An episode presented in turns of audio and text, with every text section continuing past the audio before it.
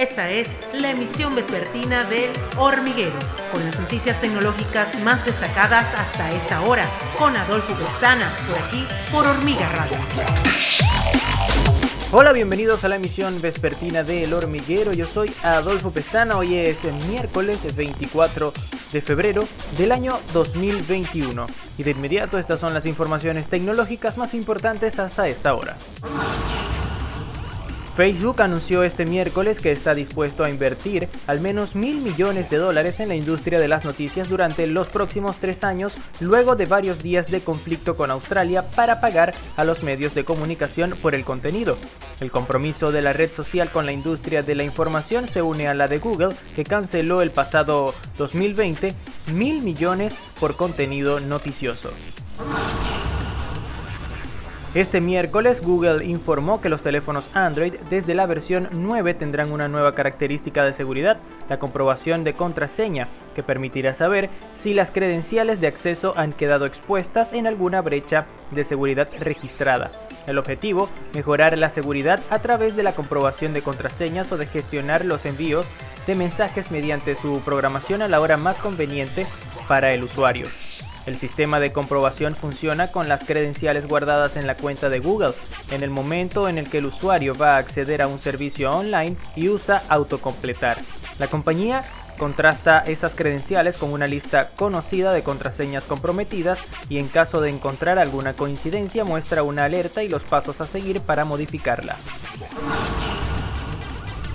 También hoy te traemos información sobre las firmas más suplantadas en este 2020 con el objetivo de engañar a los usuarios. Se trata de Google, Dropbox y Adidas, marcas que lideran el ranking, víctimas de los ciberdelincuentes que han aprovechado la alta demanda de compras online debido a la pandemia por la COVID-19.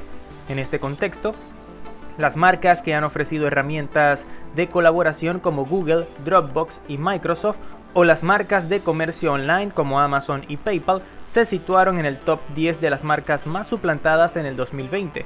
YouTube y Facebook, a las que los consumidores recurrieron más para informarse el año pasado, también encabezan la lista. Por su parte, Adidas debutó como la séptima marca más suplantada en 2020, probablemente a raíz de la demanda de sus modelos de zapatillas Yeezy y Superstar.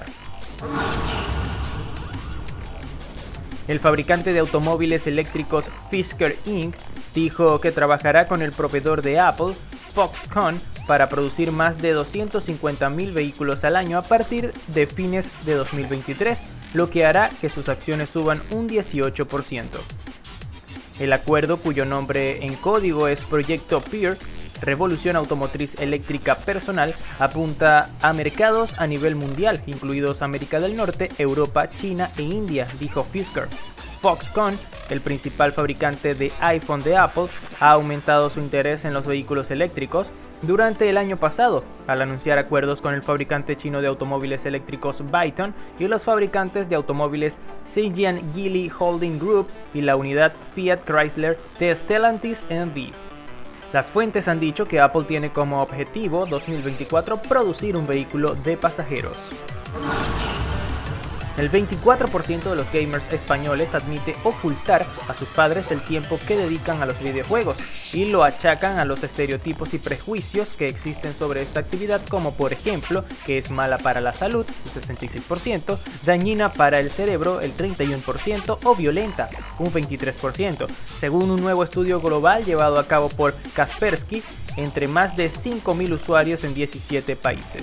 Los resultados del estudio inciden en algunas frustraciones por parte de los jugadores españoles en cuanto a la relación con sus padres, aunque estos valoran ciertos aspectos positivos de los videojuegos como el desarrollo de la creatividad en un 43%, el aprendizaje de otros idiomas en un 33% o la mejora de las habilidades sociales en un 29%. No son capaces de involucrarse o dialogar con ellos sobre esta pasión.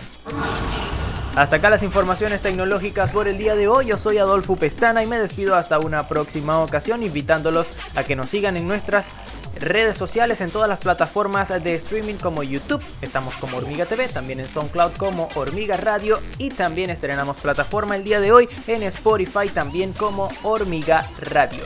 Y si quieres estar al tanto de más información tecnológica, te invito a sintonizar nuestras dos emisiones diarias de esto que se llama El Hormiguero a las 12 del mediodía con Rosabel Melián y a las 6 de la tarde con su servidor Adolfo Pestana. Hasta la próxima. Esta fue la emisión vespertina de El Hormiguero con Adolfo Pestana, por aquí, por Hormiga Radio.